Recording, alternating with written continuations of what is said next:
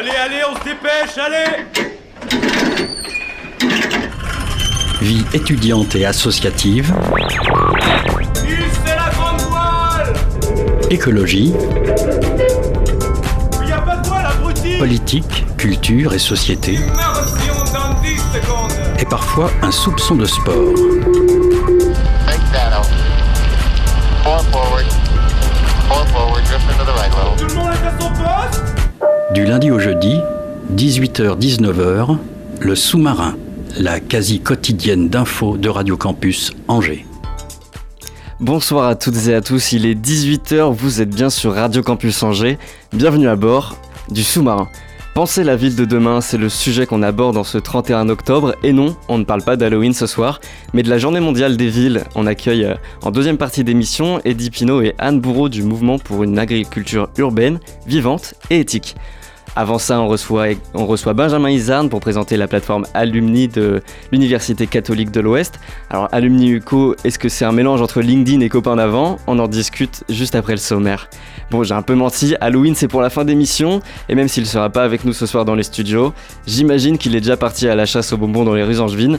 Loïc revient ce soir dans le sous-marin sur les origines d'Halloween. Alors accrochez bien vos gilets de sauvetage, c'est parti, le sous-marin lève les voiles. 18h-19h, le sous-marin sur Radio Campus Angers. Alors, l'Université catholique de l'Ouest a lancé cette année son réseau Alumni. Les Alumni, c'est quoi? C'est un nom anglais qui décrit le regroupement d'anciens élèves d'une école. Alors, quel intérêt pour les anciens élèves? À quoi ça sert? On en parle tout de suite avec le chargé de développement du réseau, Benjamin Isarn. Bonsoir. Bonsoir Martin. Alors, d'abord, quel est l'intérêt pour euh, l'UCO de relancer cette plateforme? On en parlait juste avant, c'est depuis euh, 1940 que, que ça n'existe plus en tant que tel. Alors l'Université catholique de l'Ouest existe depuis très longtemps, elle a été créée en 1875 et euh, nous avions la volonté euh, de développer de nouveau notre réseau alumni. Alors le réseau alumni, euh, ça vient du latin étymologiquement, même si ça a été très repris dans les universités notamment américaines. Ça désigne couramment ces réseaux d'anciens étudiants et effectivement il n'y avait pas depuis 1940 à l'Université catholique de l'Ouest de réseau pour l'ensemble de nos anciens étudiants, de nos diplômés issus de toutes nos formations. Donc euh, à l'Université catholique de l'Ouest, euh, là on a sur le campus, on a un campus bien sûr à Angers, et je parle à Radio Campus Angers, euh, mais on a aussi huit autres campus et un tout dernier campus qui vient de s'ouvrir à Brest et à près de 125 formations. Oui, ça pouvait être ciblé sur certaines euh, licences ou campus, mais pas sur, euh, en globalité. Voilà, c'est ça. Il y avait euh, quelques formations avec des professeurs, des diplômés, euh, des étudiants euh, particulièrement enthousiastes qui avaient développé des programmes d'anciens étudiants à l'échelle d'une formation. Mais il n'y avait pas à l'échelle de toute l'Université catholique de l'Ouest une proposition pour nos 80 000 diplômés issus de nos 125 formations. Il y a d'autres plateformes qui existent, il y a Indeed, LinkedIn. Euh, Qu'est-ce que la plateforme Alumni va venir compléter par rapport à celle-ci? Alors LinkedIn est effectivement un, outil professionnel très performant. Euh, ce qu'on voulait euh, donc via la plateforme alumni alumni.uco.fr, c'était pas de créer un concurrent de LinkedIn, c'était de permettre à nos anciens étudiants de participer à des événements pour se retrouver. Donc ils peuvent être des événements professionnels, des événements conviviaux et j'invite tous les anciens étudiants de la Cato à se connecter ce soir donc sur alumni.uco.fr et voir les différents événements qui leur sont proposés. Donc euh, ça va de la visite culturelle, visite d'entreprise, euh, rencontres professionnelles, euh, échanges, partage d'expériences, mais aussi euh, de la formation avec euh, des webinaires, euh, notamment euh, comment intégrer le développement durable dans mon activité professionnelle. Euh, et ces différentes rencontres sont toutes euh, offertes à nos anciens étudiants euh, pour qu'ils puissent tout au long de leur vie, gratuitement, euh, développer leur réseau et leurs compétences professionnelles. Oui, parce que l'Université catholique de l'Ouest, c'est une université privée, il y a des frais de scolarité, mais pourtant cette plateforme, elle est gratuite. Pourquoi elle est gratuite? Parce qu'on considère que c'est un vrai service, une vraie plus-value pour nos anciens étudiants. Euh, ils ont euh, participé euh, à l'Université catholique de l'Ouest, ils ont étudié tous ensemble sur les bancs de la Cato, et c'était un, acte fort de lien de proximité qu'on voulait continuer entre nos anciens étudiants et l'Université catholique de l'Ouest que d'avoir une plateforme entièrement gratuite pour eux, donc sans cotisation, sans frais aucun pour les anciens étudiants. Il y a... Enfin, c'est un site qui est collaboratif, pardon. Il fonctionne euh, avec les anciens étudiants qui s'inscrivent dessus. Eux, comment ils réagissent à, l'arrivée des alumni à l'UCO? On a des très très bons retours de la part euh, des diplômés de la Cato. Donc euh, chaque ancien étudiant peut se connecter donc sur alumni.uco.fr. Euh, il euh, va sur le bouton euh, se connecter, il indique son nom, prénom et sa promotion et on, va retrouver automatiquement tous ses identifiants et grâce à ça, il va pouvoir participer à nos différents événements, euh, J, rencontres professionnelles, conviviales. Il aura aussi accès à l'annuaire des 80 000 diplômés de l'Université catholique de l'Ouest et euh, à nos offres d'emploi euh, disponibles, soit par des anciens étudiants, soit par des recruteurs externes. Vous avez le chiffre du nombre d'étudiants qui se sont inscrits sur euh, la plateforme? Donc là, la plateforme Alumni, elle est mise en ligne depuis à peu près trois semaines et on a plusieurs centaines d'anciens étudiants qui se sont connectés. C'est une plateforme qui va devenir enfin, de plus en plus intéressante euh, au fil du temps que les étudiants vont venir dessus. Euh, c'est pas forcément très clair, mais est-ce qu'il y a à partir d'un moment où euh, elle est vraiment intéressante pour, euh, pour les étudiants, est-ce qu'il y a une, euh, une sorte de, de, capacité Alors effectivement, la plateforme Alumni vient de se lancer. Donc la plateforme pour tous les anciens étudiants de l'Université catholique de l'Ouest, elle est pour l'instant accessible uniquement aux alumni. Donc les alumni sont les personnes qui sont diplômées euh, de la Cato, donc ça peut être euh, un DUG, une licence, une maîtrise, un master. Euh, et les étudiants, au cours de leur cursus, tous les étudiants de l'Université catholique de l'Ouest auront accès aux avantages professionnels offerts par le réseau. Je m'explique, vous êtes en alternance, vous êtes en recherche de stage, bah, tous les étudiants, parce qu'ils étudient à l'Université catholique de l'Ouest, quel que soit leur campus, quelle que soit leur formation, auront accès aux opportunités professionnelles offertes par le réseau. Donc vous êtes euh, en stage à Paris, bah, vous pourrez bénéficier, euh, participer à un apéro after work avec euh, des alumni parisiens, élargir votre horizon personnel et professionnel. Les étudiants de l'UCO, ils vont y avoir accès? Voilà, tous les étudiants de l'UCO, à partir du deuxième trimestre 2024, auront accès aux avantages professionnels offerts par le réseau Alumni pour pouvoir les aider tout au long de leur recherche de, de stage et de job. Même si le taux d'insertion professionnelle à la Cato est bon, on parle de 84% d'insertion professionnelle à 6 mois après les études, euh, mais on va aller encore plus loin en les accompagnant et en leur faisant bénéficier de ces opportunités et notamment de ce qu'on va dire le marché caché de l'emploi. Euh, un tiers euh, des jobs sont ce qu'on appelle le marché caché, donc des offres qui ne sont pas encore disponibles sur les plateformes en, ligne. Et donc là, on veut, par ces rencontres, par ces opportunités de réseau, de permettre à nos étudiants et aux anciens étudiants de, euh, d'être accompagnés professionnellement. Oui, surtout quand on connaît la difficulté pour trouver une alternance ou un stage, c'est un réel bénéfice en fait pour les étudiants d'avoir cette plateforme. Ben Voilà, c'est un service qu'on leur offre pour les accompagner, pour leur stage, leurs alternances, et puis tout au long de leur vie, euh, d'aider tous nos anciens étudiants, quelle que soit leur génération, à, à être accompagnés professionnellement. Donc c'est un vrai service que leur offre l'Université catholique de l'Ouest, et c'est aussi une façon de valoriser tous nos talents euh, issus de la Cato, et je vous invite, euh, j'invite les auditeurs à regarder sur le site alumni.uco.fr, vous verrez euh, notamment dans la rubrique portrait de nombreux euh, témoignages d'anciens étudiants de la Cato, je pense à à, à Kaori Kuehara, qui est euh, une artiste céramique japonaise qui a étudié une année ici la langue française au CIDEF. Déborah Niagne, euh, la fondatrice de Daio, une compagnie de courtage panafricaine. Vous avez de, très belles success stories chez nos anciens étudiants et on est très fiers du parcours de nos diplômés. Oui, c'est vrai que moi aussi j'ai été me renseigner, je pense là à Suzanne Kobel, euh, allemande, qui est correspondante euh, internationale pour Der Spiegel et qui a remporté un Liberty Award en, en 2014. Bon, c'est du journalisme, j'étais obligé de m'y intéresser. Euh, Il y a d'autres belles histoires à, nous raconter sur les étudiants de l'UCO Oui, alors euh, la Cato, je vous disais, existe depuis 1875. On est fiers de la trajectoire de nos diplômés. On a publié la liste de nos grands alumni, donc les personnes euh, qui euh, ont accompli de, grands défis pour la société euh, et qui ont étudié à la Cato. Et euh, je pense euh, notamment à André Tranois, le fondateur de l'Association des paralysés de France. Cet homme a commencé à étudier à la Cato en 1933. Il est venu sur, sur les épaules d'un prêtre. Il n'arrivait même pas à se déplacer. Il y avait des escaliers et il a réussi à passer son, sa licence, puis son doctorat. Il est devenu ensuite enseignant à la Cato. Et alors qu'il n'y avait aucun moyen de télécommunication moderne, il a développé ce qui aujourd'hui la plus grande association de défense des personnes en situation de handicap en France, euh, l'association des paralysés de France.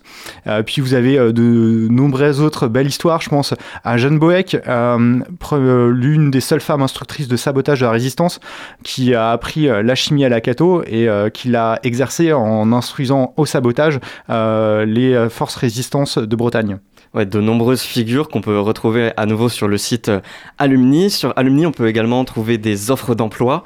Qui vient mettre des offres d'emploi sur les plateformes? Est-ce que c'est ouvert à tous ou encore une fois seulement ouvert aux anciens étudiants? Alors tous les anciens étudiants de l'Université catholique de l'Ouest peuvent déposer des offres d'emploi sur la plateforme alumni.uco.fr, mais tous les recruteurs externes euh, ont la possibilité de déposer une offre d'emploi euh, qui est validée ensuite euh, par le service alumni. Et donc n'importe quel recruteur, à partir du moment où vous avez envie de recruter un ancien étudiant de la Cato, vous pouvez publier votre offre d'emploi sur le, le site de la Cato. Ça vous permet de jouer sur un recrutement plus local et de bénéficier de l'expertise de nos formations. Ouais, c'est ça. Pourquoi mettre les offres d'emploi sur cette plateforme? Vous vous dites euh, avoir un, un emploi plus local. Moi, j'avais pensé peut-être parce que les étudiants de la Cato sont meilleurs que les autres? Voilà. Déjà, euh, on, peut être fier de nos formations. Euh, nos étudiants sont demandés. Je vous disais 84% d'insertion professionnelle 6 mois après les études. Euh, et donc, pour des recruteurs, c'est euh, l'opportunité de, toucher ces étudiants-là euh, plutôt que euh, de mettre une offre d'emploi sur une plateforme où il y a énormément de monde. Bah, euh, il vaut mieux euh, viser un marché. On va dire un peu plus de niche, avec moins de monde, mais des offres euh, qui seront peut-être plus regardées et euh, qui sont des offres de qualité. Donc plus facile de, travailler avec des anciens étudiants de l'UCO. Oui, et puis quand on a un ancien étudiant de l'UCO, qu'on connaît euh, la qualité des formations, euh, qu'on sait aussi la richesse des formations, puisque à l'Université catholique de l'Ouest, euh, vous pouvez étudier aussi bien le tourisme à Vannes, la cosmétique agroalimentaire à Guingamp, la psychologie à La Réunion, les, STAPS à l'IFEPSA, au Ponce. Il y a, une variété immense de formations, et donc vous savez, quand vous êtes un recruteur, que vous pouvez recruter votre collaborateur à la Cato, quelle que soit à peu près sa formation. Mais est-ce qu'au contraire, ça favorise pas un peu l'entre-soi euh, C'est euh, plus que l'entre-soi, c'est l'entraide et la solidarité avec ceux qui ont étudié sur les mêmes bancs que vous. Euh, vous, quand vous avez étudié à la Cato, vous connaissez les valeurs qui sont prodiguées euh, d'humanité, de proximité, de liberté. Euh, et donc vous savez que les anciens étudiants de la Cato partagent euh, euh, certaines valeurs communes et, euh, et cette, attention, en tout cas, euh, qu'on peut retrouver donc, dans, dans le fait de s'entraider en diffusant des offres d'emploi. Mais est-ce que c'est pas aussi mettre en avant l'image de l'école? C'est bientôt les 150 ans de l'Université catholique de l'Ouest. Vous, dans les colonnes de Ouest France, vous parliez de rayonnement de l'Université catholique de l'Ouest. Oui, euh, alors tout à fait. L'Université catholique de l'Ouest va fêter ses 150 ans. Elle a été créée euh, en 1875 par Monseigneur Charles-Émile Frépel.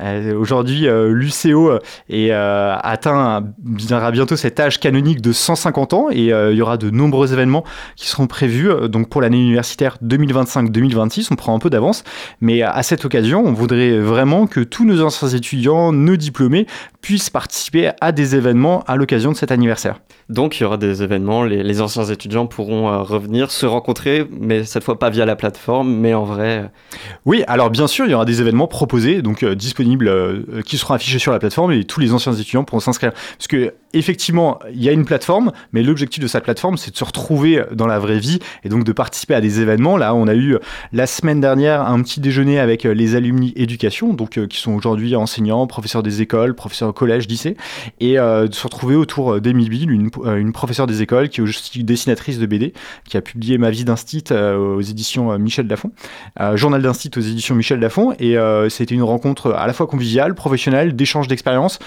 pour ces anciens étudiants. Et euh, l'objectif euh, du réseau Alumni, c'est au travers d'une plateforme de pouvoir mieux toucher nos anciens étudiants en fonction de l'endroit où ils habitent, en fonction de leur profession, pour pouvoir proposer des expériences qui soient toujours plus personnalisées. Les anciens étudiants de l'UCO, c'est une richesse, on en parle depuis tout à l'heure. Est-ce que ça donne pas aussi aux, aux plus jeunes qui sont encore au, au lycée ou qui veulent reprendre les études de rejoindre l'Université catholique de l'Ouest? Ah, c'est vrai que quand euh, vous êtes une université qui a 80 000 diplômés, euh, 80 000 diplômés référencés, euh, c'est une vraie force, c'est un vrai appui pour le rayonnement de l'Université catholique de l'Ouest. On sait, euh, après avoir fait la Cato, euh, où est-ce qu'on peut aller, on a des, des aides supplémentaires et on veut euh, renforcer effectivement le rayonnement de l'UCO, notamment au travers de nos alumni dont on est fiers. Parce qu'il y, y a cette démarche peut-être de faire venir plus d'étudiants, alors que la ville d'Angers, elle, compte plutôt freiner le nombre d'étudiants, qui sont à peu près 40 000. Alors l'Université catholique de l'Ouest a un- une croissance qui est stable sur Angers, euh, et, mais par contre on vise le développement d'autres campus. Je vous disais que l'Université catholique de l'Ouest avait euh, notamment créé un campus à Brest, euh, et en ce qui concerne le logement, euh, l'Université catholique de l'Ouest a un service logement pour aider euh, les étudiants dans leur recherche de logement, et on a aussi euh, un certain nombre d'étudiants, notamment grâce au euh, Centre international d'études françaises, le CIDEF, qui sont logés euh, dans des familles durant l'année pour euh, bénéficier en plus de leurs cours de français et de culture française euh, d'un logement chez l'habitant. Et donc n'importe quel euh, ancien étudiant ou famille angevine qui nous écoute a la possibilité euh, de loger des étudiants étrangers qui viennent apprendre la langue et la culture française à l'occasion de cette année. C'est une expérience qui est très enrichissante pour tous. Bah écoutez, merci Benjamin Izard de nous avoir parlé de la plateforme Alumni. La plateforme Alumni, c'est via le site internet que vous pouvez peut-être rappeler. alumni.uco.fr. Et donc, euh, si vous êtes ancien, ancien étudiant pardon, à la Cato, vous pouvez vous y inscrire tout de suite. Euh, bon, c'était ce matin, j'avais un peu besoin de chiller, d'être dans un bon mood en trempant mes lèvres dans mon chocolat chaud. Alors, avant de recevoir nos, deuxième, enfin, nos invités suivants, on se joue Love Me a Little de Kaylon.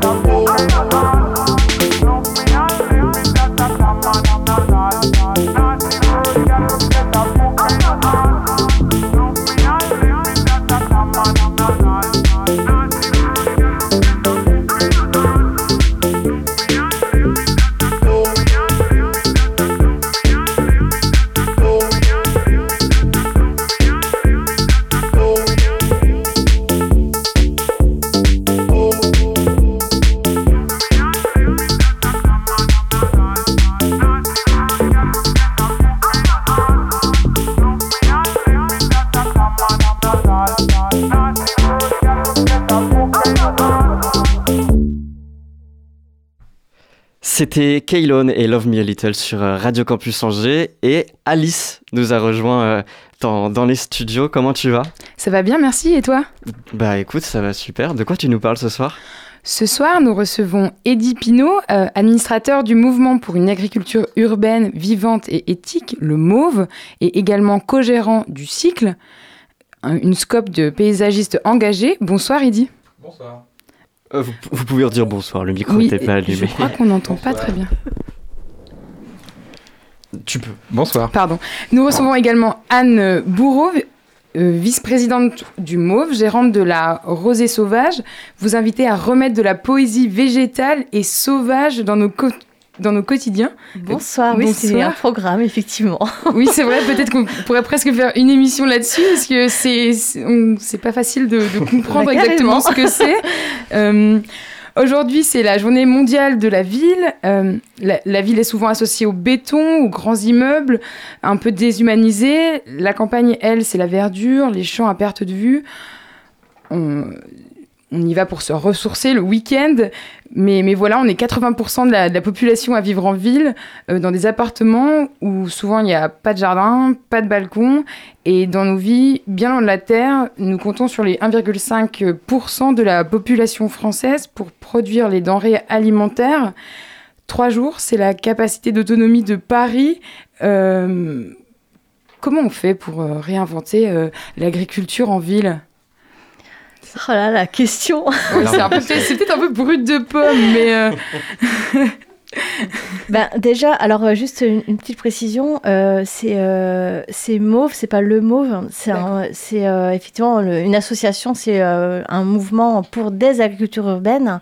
Et en, en, en disant ça, effectivement, on comprend aussi que toute la complexité euh, du végétal en ville, euh, sous toutes ses formes, puisque l'agriculture urbaine et les agricultures urbaines euh, représentent euh, diverses formes, que ce soit euh, des choses très high-tech, comme des reconnexions très basiques à la terre.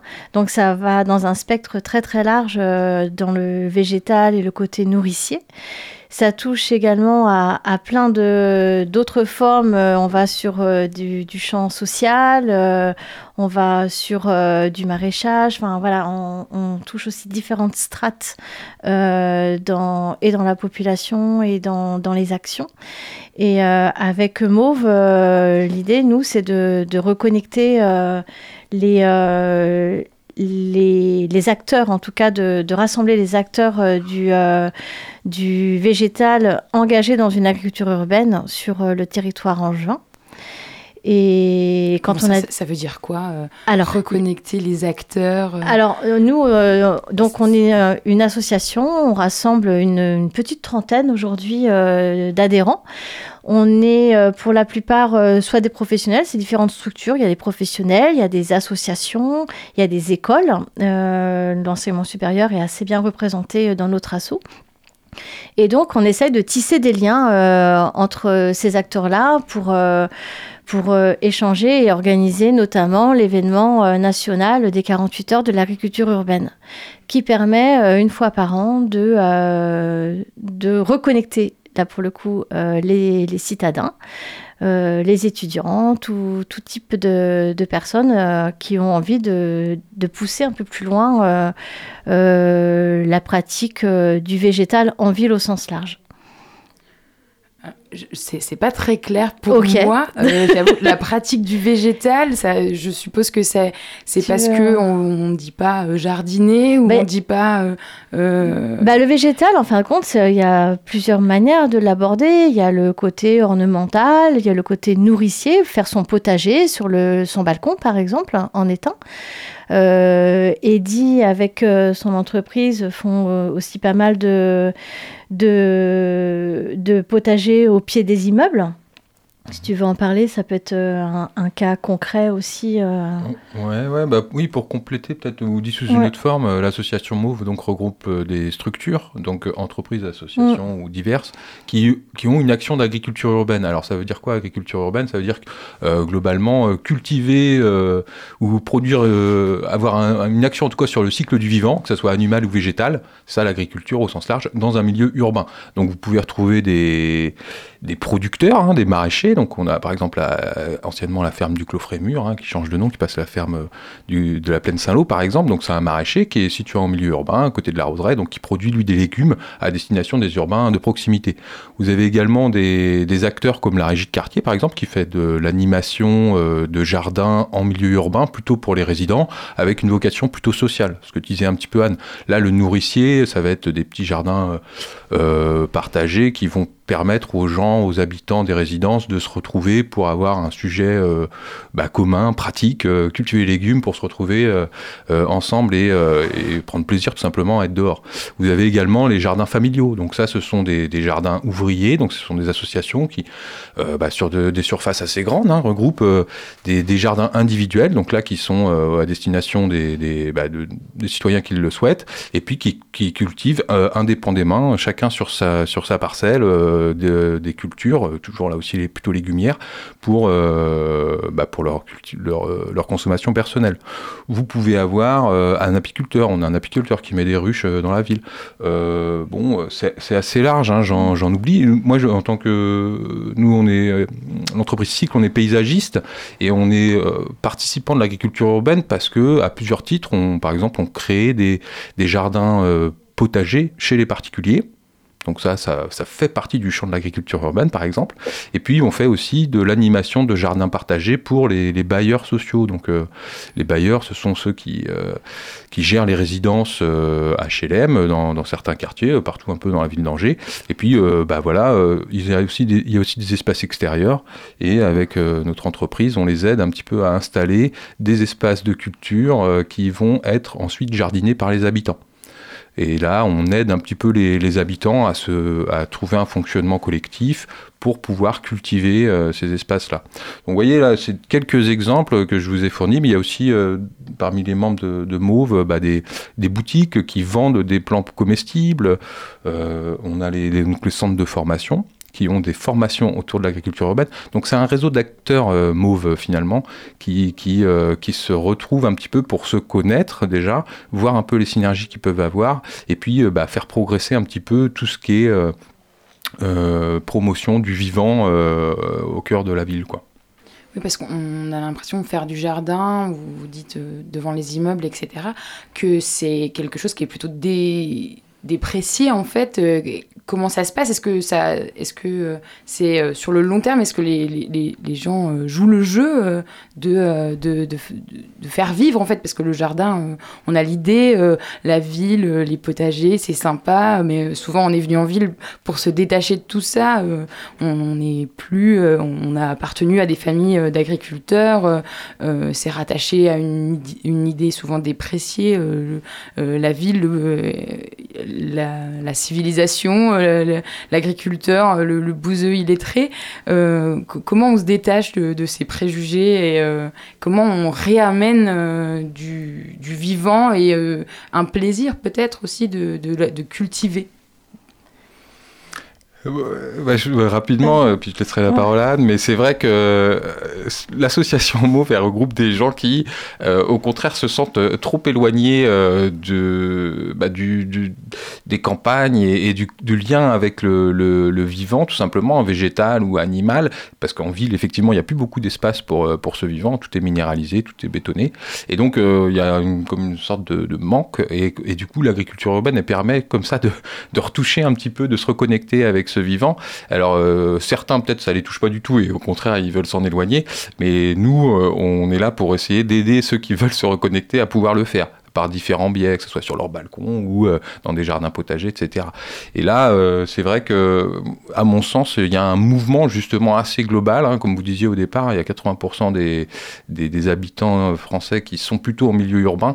Et je pense qu'effectivement, le fait de- d'avoir tout bétonné, euh, mis du bitume partout, de- d'avoir lutté beaucoup pendant de longues années contre le vivant, là, on, on- on est allé trop loin en fait, et on se dit, oh merde, là, il y a, on a un peu échappé le truc. Même les campagnes, elles commencent à, se- à dépérir, et euh, la, la disparition des oiseaux, des insectes, etc. On commence à voir le vivant un petit peu disparaître, et là, tout le monde s'inquiète.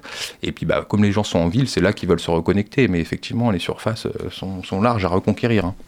Oui, et puis euh, il y a aussi une, euh, une rupture euh, dans les générations. Enfin, quand il y a les grands-parents qui habitaient à la campagne et les enfants qui sont partis à la ville, et ben, il y a un manque à un moment donné de transmission des gestes de la terre, tout simplement. Et, et c'est vrai que bah, ces, ces jeunes qui sont venus peut-être pour leurs études, par exemple, à la ville, qui après font de leur famille, euh, selon les étapes de, leur vie euh, personnelle ou professionnelle, euh, vont avoir bah, des enfants, vont avoir envie justement, parce qu'ils ont des enfants, c'est un exemple, hein, bah, de réapprendre les gestes par, le biais avec leurs enfants de, faire pousser des radis, des tomates cerises, des, des aromatiques. Et, donc, bah, tout doucement, les gestes se réapprennent. Et c'est vrai que euh, moi, j'ai longtemps eu une boutique, par exemple, et, c'est vrai que moi, j'avais une jardinerie et les, clients venaient parce qu'ils avaient besoin de se reconnecter. Mais euh, bah, comment je fais pousser des radis, par exemple? Enfin, des questions qui peuvent des fois euh, être toutes bêtes, mais en fin de compte, elles sont pas bêtes parce que quand on n'a pas eu les infos et, et cette rupture de, lien avec la terre, ben, on ne connaît pas. Et il y a aussi des gens qui ont eu longtemps, qui ont habité à la campagne, qui ont eu des grands jardins, qui viennent à la ville pour des raisons de commodité, pour être en appartement. Et tout d'un coup, euh, bah, jardiner sur euh, une terrasse dans des bacs, eh ben, c'est plus du tout la même chose et perdent aussi leurs repères. Donc voilà, selon les étapes de sa vie aussi, on se pose des questions euh, par rapport à la ville et comment je vais bah, prendre possession à ma manière du, du végétal, quel qu'il soit, chez moi, autour de chez moi. Et vous vous permettez de répondre à cette question du comment? Eh ben, euh, alors par l'intermédiaire notamment de notre événement euh, des 48 heures de l'agriculture urbaine, qui permet justement de, euh, de faire des ponts entre euh, les acteurs que nous sommes dans notre association et le grand public. Donc euh, ça va être, par exemple, on- la dernière fois, cette année, on a organisé une soirée débat euh, euh, au 400 coups. voilà. Après, on a un village le lendemain, le samedi, c'est souvent sur un temps de week-end le, le samedi où là, ben, on est au cœur de ville puisqu'on est place Saint-Éloi. Alors, place Saint-Éloi, les gens savent pas trop où c'est, mais c'est juste devant le musée des Beaux-Arts. Voilà. Et donc là, on a tous les, une vingtaine, on reconstruit un petit village euh, avec tous les adhérents. Et là, voilà, on est sur de la pratique avec des ateliers, euh, des échanges avec euh, les uns les autres, euh, des, personnes qui ont envie d'avoir un jardin potager euh, type euh, jardin familial bah, peut euh, rencontrer euh, l'association des jardins familiaux. Enfin voilà, il y a des échanges et des ponts qui se créent et ça permet d'échanger et de, de semer des graines aussi dans les têtes euh, des gens. Des, rats, des ragondins, des oiseaux, des insectes, euh, c'est des animaux qu'on rencontre dans les villes.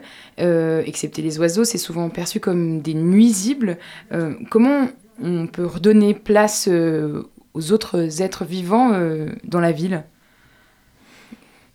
Ouais, c'est c'est une question qui est difficile hein, ouais. parce que on, on est toujours confronté euh, effectivement euh, à cette idée globalement que là il y a une crise de la biodiversité et qu'il faut il faut faire euh, bah, faire pour le vivant, améliorer les choses, arrêter. Mais quand on se retrouve avec un arbre qui nous fait de l'ombre où les feuilles elles tombent sur la voiture ou ou effectivement un compost devoir faire un compost et puis il y a des rats qui viennent, bah là on n'aime plus du tout le vivant là, ça nous dérange et et donc bah, il, faut, euh, il faut faire un petit travail sur soi-même, je pense, pour beaucoup euh, d'entre nous, et, et- et prendre du recul et, et se dire que si tout le monde euh, réagit un peu en réaction allergique euh, à tout ça, parce que sur son petit espace privé, euh, il veut être tranquille et puis pas avoir à, entretenir d'espace, pas avoir de, de désagréments, et ben ça, ça fonctionne pas en fait. C'est à cause de ça que ça fonctionne plus trop. Donc bah c'est ouvrir les yeux et puis petit à petit accepter, accepter que les moustiques, bah, ils peuvent être là, ils ont un intérêt, ils sont mangés par les oiseaux par exemple. Euh, les rats aussi, bah, on peut s'en protéger par exemple sur les composts, c'est là où ils sont généralement euh, un peu mal vus. On peut mettre des grilles en, dessous des composts qui les empêchent de venir. Donc il y, a des solutions en fait. Et, on peut cohabiter avec le, vivant. Heureusement, c'est ce qu'on fait depuis toujours. Donc il faut aller dans ce sens-là quoi. Oui, sortir de la ville un peu euh, comme euh, uniquement euh, pour les humains, par les humains. vous, vous, vous définissez donc comme un mouvement d'agriculture urbaine, vivante et éthique. Vous favorisez, est-ce que vous favorisez plus un mode d'agriculture comme la permaculture? Moi, c'est ce que je croyais dans ce que j'avais lu. Est-ce que c'est bien le cas? Vas-y. Euh, D'une manière globale, tous les acteurs de, Mauve sont euh, des acteurs engagés sur euh, des, productions et, des, une activité qui, qui, est respectueuse du vivant. Alors, Bien, sûr, il y en a qui vont se tourner vers la permaculture, d'autres sur l'agriculture bio, d'autres, euh, ça va être par exemple comme euh, un centre de formation, bah, il n'y a pas de label en fait, mais ils vont favoriser des modes de culture respectueux. Euh, en fait, selon les différents membres de l'association, on n'a pas tous tout à fait le, même rapport avec ces labels et ces thématiques, mais d'une manière générale, le, le grand enjeu aujourd'hui, c'est de bah, continuer à savoir euh, se nourrir et gérer le vivant de manière respectueuse. Et donc il y a des possibilités comme la, la permaculture, vous l'avez dit, euh, des façons des agricultures bio.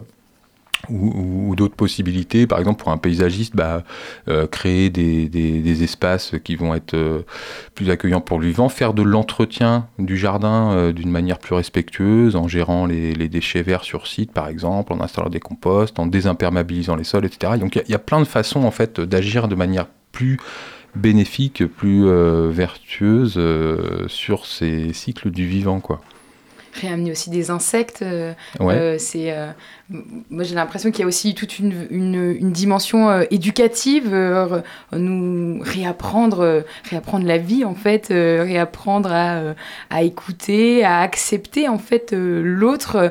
Il y a, y a, aussi une dimension sociale. Vous voyez du lien, enfin, vous voyez que ça a créé du lien des, des gens qui une dynamique, je sais pas.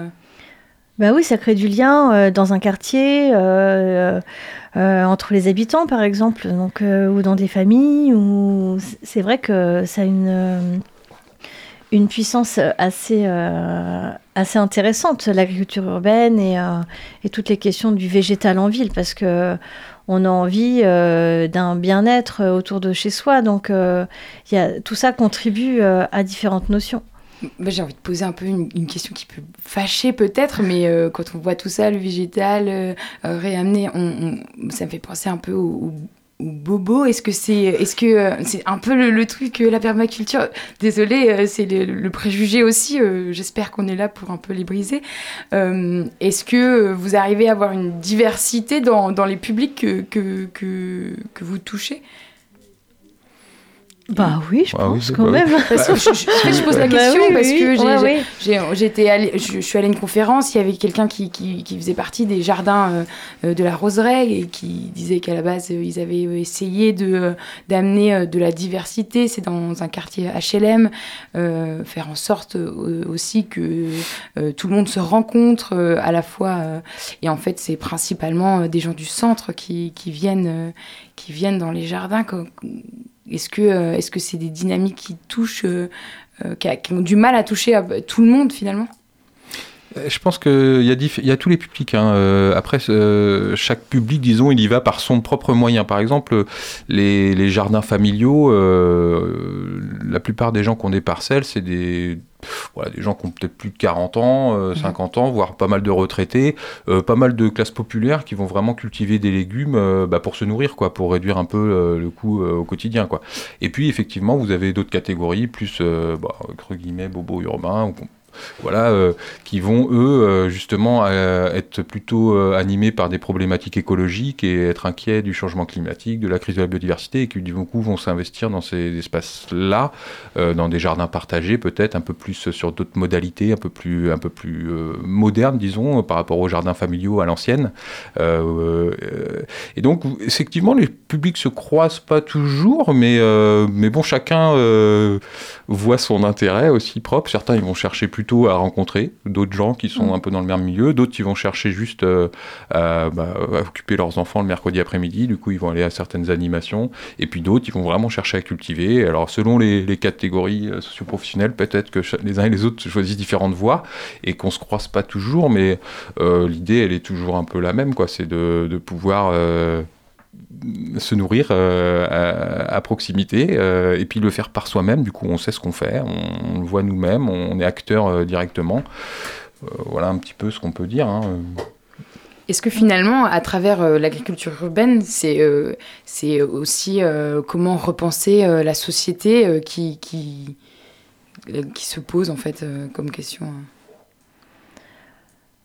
Bah oui, effectivement, euh, ça, encore une fois, ça joue à, différents, euh, à différents niveaux. euh, au niveau sur le champ social, sur le champ de l'aménagement du territoire aussi. Enfin, et, c'est vrai que ça, ça permet de, repenser aussi, de, en se posant les bonnes questions, de repenser les villes d'aujourd'hui et de demain. Enfin voilà, ça touche à tellement de choses. En fait, ma question, c'est Ouais. est-ce que vous, vous voyez comme un mouvement politique? Mauve hein, ou l'agriculture urbaine L'agriculture, L'agriculture. enfin l'agriculture urbaine et euh, à, à travers euh, à travers Move. Euh, ouais, je- Est-ce Ah. que euh, Je, je pense que ça, c'est- ça, ça se politise forcément à un moment Mm. donné parce qu'il va y avoir la question euh, de- du foncier en fait qui, qui se pose. Alors il faut savoir que l'agriculture urbaine elle n'a pas vocation à, à nourrir tous les urbains, hein. c'est Mhm. pas, c'est pas vraiment possible. Il faut des campagnes, il faut des espaces plus, plus grands pour pouvoir les nourrir. L'agriculture urbaine elle a plutôt ce rôle de, de, de, de faire un premier pas pour ceux qui sont plus assez éloignés ou ceux qui le souhaitent tout simplement euh, déconnecter du, du vivant quoi pour les reconnecter et puis qui, prennent conscience un peu des enjeux euh, bah, de, où est-ce qu'on produit euh, notre nourriture euh, et comment elle est produite.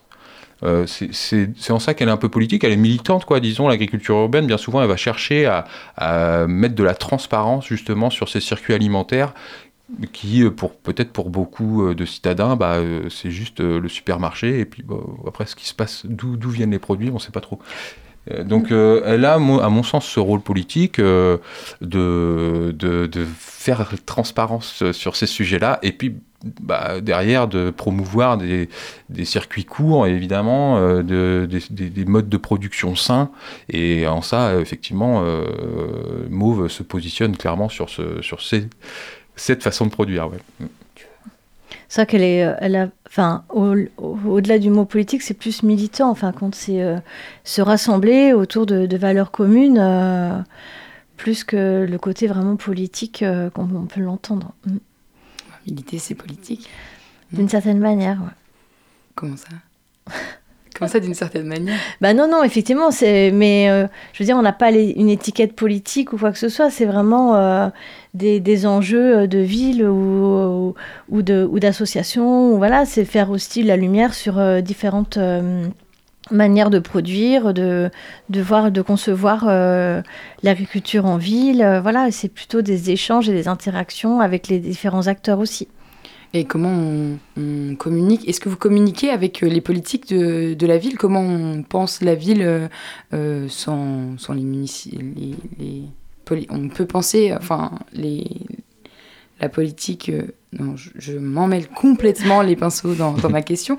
Mais est-ce que vous êtes en lien avec les, des élus municipaux Oui, complètement. On est en, lien avec la ville d'Angers, effectivement, sur, sur toutes ces questions-là. Euh, ils, euh, ils sont assez, euh, ils nous ont pas mal accompagnés dès le départ sur l'organisation de- des 48 heures de l'agriculture Mhm. urbaine. Enfin voilà, ils sont, ils nous ont aussi aidés sur des, des choses logistiques. Après, on va vraiment échanger avec eux sur sur l'association et, et c'est une co-construction également qui peut qui peut se, se jouer à ce niveau-là. Ouais, pour compléter, c'est vrai que euh, jusqu'à présent, Mauve s'est pas positionné de manière euh, frontale ou en confrontation euh, avec les politiques de la ville, mais plutôt en, en complémentarité. Et je pense que c'est bien euh, d'être plutôt dans le sens de la proposition, dans le sens de d'être positif plutôt que se positionner contre. Mm. Et et d'ailleurs, d'une manière générale, on peut dire que sur Angers, bon, on n'est pas, par- enfin, on fait partie, Angers fait partie des villes quand même relativement vertes où il y a des politiques autour du végétal qui sont assez ambitieuses. Donc, d'un- de ce point de vue-là, euh, Mauve est plutôt euh, bien accueilli. Euh, après, forcément, bah, euh, Mauve aurait tendance à vouloir dire bah, un jardin pour un citadin euh, et que bah, il faut laisser de la place. Mais bon, la, politique de la ville va peut-être avoir d'autres euh, d'autres arbitrages pour loger des étudiants, pour loger euh, bah, toutes les personnes qu'il y a. Et donc là, on est confronté effectivement sur bah, un territoire donné avec des espaces disponibles qui doivent être alloués bah, au tramway, à des arbres, à des jardins, à des résidences étudiantes, à des bâtiments HLM. Et c'est là où parfois ça se cristallise sur des espaces parce que bien souvent, euh, quand on veut construire la ville, bah, on grignote sur les espaces qui sont verts, un petit peu sur sur jardin partagé là, un petit peu sur jardin familial là, euh, etc. Et c'est là où bah, certains certains acteurs, bah, ils vont se, soulever pour être contre. Mais c'est des problématiques très complexes hein, qui sont difficiles à résoudre hein, euh, parce que euh, en face de ça, vous avez aussi la plupart des, des jeunes actifs qui veulent une petite maison euh, avec un petit bout de jardin. euh, sur, et du coup, bah, pour ça, il faut, il faut des terres agricoles. Et, et- donc c'est complexe parce qu'on peut être parfois d'un côté de la barrière, puis de l'autre, euh, selon un peu la casquette qu'on qu'on prend. Quoi. Merci beaucoup. On est obligé d'arrêter là puisque nous- on est timé et les 20 minutes sont, Merci passées. Merci Eddie Pinault d'être venu et euh, Anne Bourreau euh, d'être venue. Merci à de l'invitation. T'as même, Merci. eu la- t'as même eu la chance de, de gratter quelques minutes en plus. Moi, je voulais vous passer deux musiques, mais on m'a refusé cette initiative-là. Alors, il n'y en aura qu'une seule, c'est October et le titre La Force sur les ondes de Radio Campus Angers.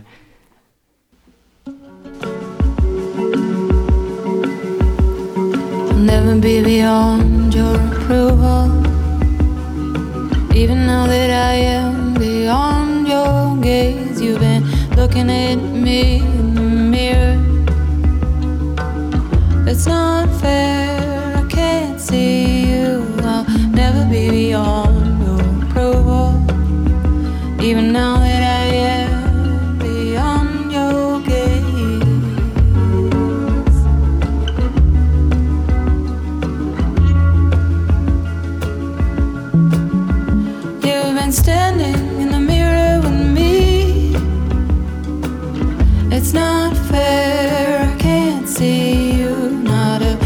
of love.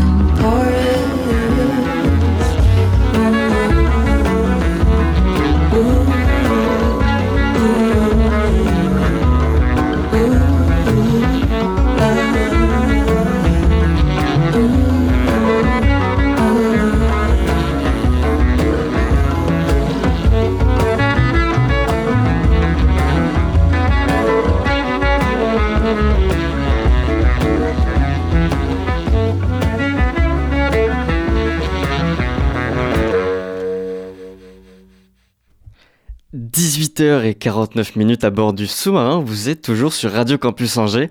C'était October de la Force. Eh ben, figure-toi que c'était d'abord 18h-19h, le sous-marin sur Radio Campus Angers. Bah ouais, on a voulu vous lancer la chronique de Loïc un peu trop tôt. Oui, c'est vrai qu'il est pas là, il est déjà en train d'aller récolter des bonbons un peu partout dans, dans les rues d'Angers. Et donc c'était October de la Force. October, octobre, 31 octobre, la transition est toute faite pour Loïc qui nous parle d'Halloween ce soir sur le Centro FM. Et oui, aujourd'hui c'est Halloween et on va revenir avec toi sur, sur ses origines et plus particulièrement sur pourquoi on se fait peur ce jour-là. D'abord, d'où ça vient Halloween?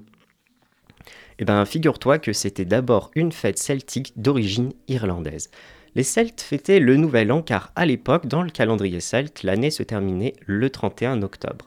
Pour bien démarrer l'année, dans une période où les nuits commençaient à être longues, les Celtes s'habillaient avec des costumes et faisaient des rituels pour faire peur aux fantômes. Euh, au milieu du 19e siècle, les migrants irlandais se sont installés aux États-Unis pour fuir la grande famille en Irlande et ont apporté avec eux leurs contes et leurs légendes. C'est le début du Halloween qu'on connaît tous aujourd'hui. Donc tu dis que la peur vient du fait que les Celtes se déguisaient pour faire peur aux esprits. Alors tout à fait, et c'est- resté aujourd'hui. On fait plus peur aux esprits, mais on se fait peur, nous. Alors qu'est-ce qu'il y a de mieux que de regarder des films d'horreur le soir d'Halloween?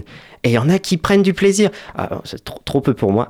Et il y a une étude, quand même, il y a une étude sur le sujet, qui dit que grâce à une petite hormone qu'on appelle la dopamine, en gros l'hormone du plaisir, il y a des gens qui sont excités à l'idée de se mater un film d'épouvante ou d'aller dans un train fantôme. Ces gens-là, en fait, libèrent beaucoup plus de dopamine que les autres. Et justement, d'autres comme moi disent Oh non merci, ça ira, euh, tu peux, tu peux y aller sans moi, et n'éprouvent aucun plaisir à se faire peur. Et c'est mon cas trop peu pour moi les films d'horreur. Et est-ce que tu peux me dire d'où ça vient le fait qu'on décore nos maisons avec des citrouilles? Alors citrouille qui était à l'origine des navets, à l'époque où c'était encore que irlandais. Les Irlandais creusaient leurs navets pour protéger euh, la bougie du vent, et la bougie servait en fait à maintenir les esprits à distance. Ils appelaient ces navets Jack aux lanternes. Et ça vient de la légende qui dit qu'un certain Jack aurait reçu du diable une petite flamme qu'il aurait mis dans son navet. Halloween étant arrivé aux États-Unis, le navet s'est transformé en citrouille, et aujourd'hui, les gens sont parfois très bons et très inventifs dans leur conception, je dois l'avouer. Bref, il me reste plus qu'à vous souhaiter un terrible Halloween ce soir.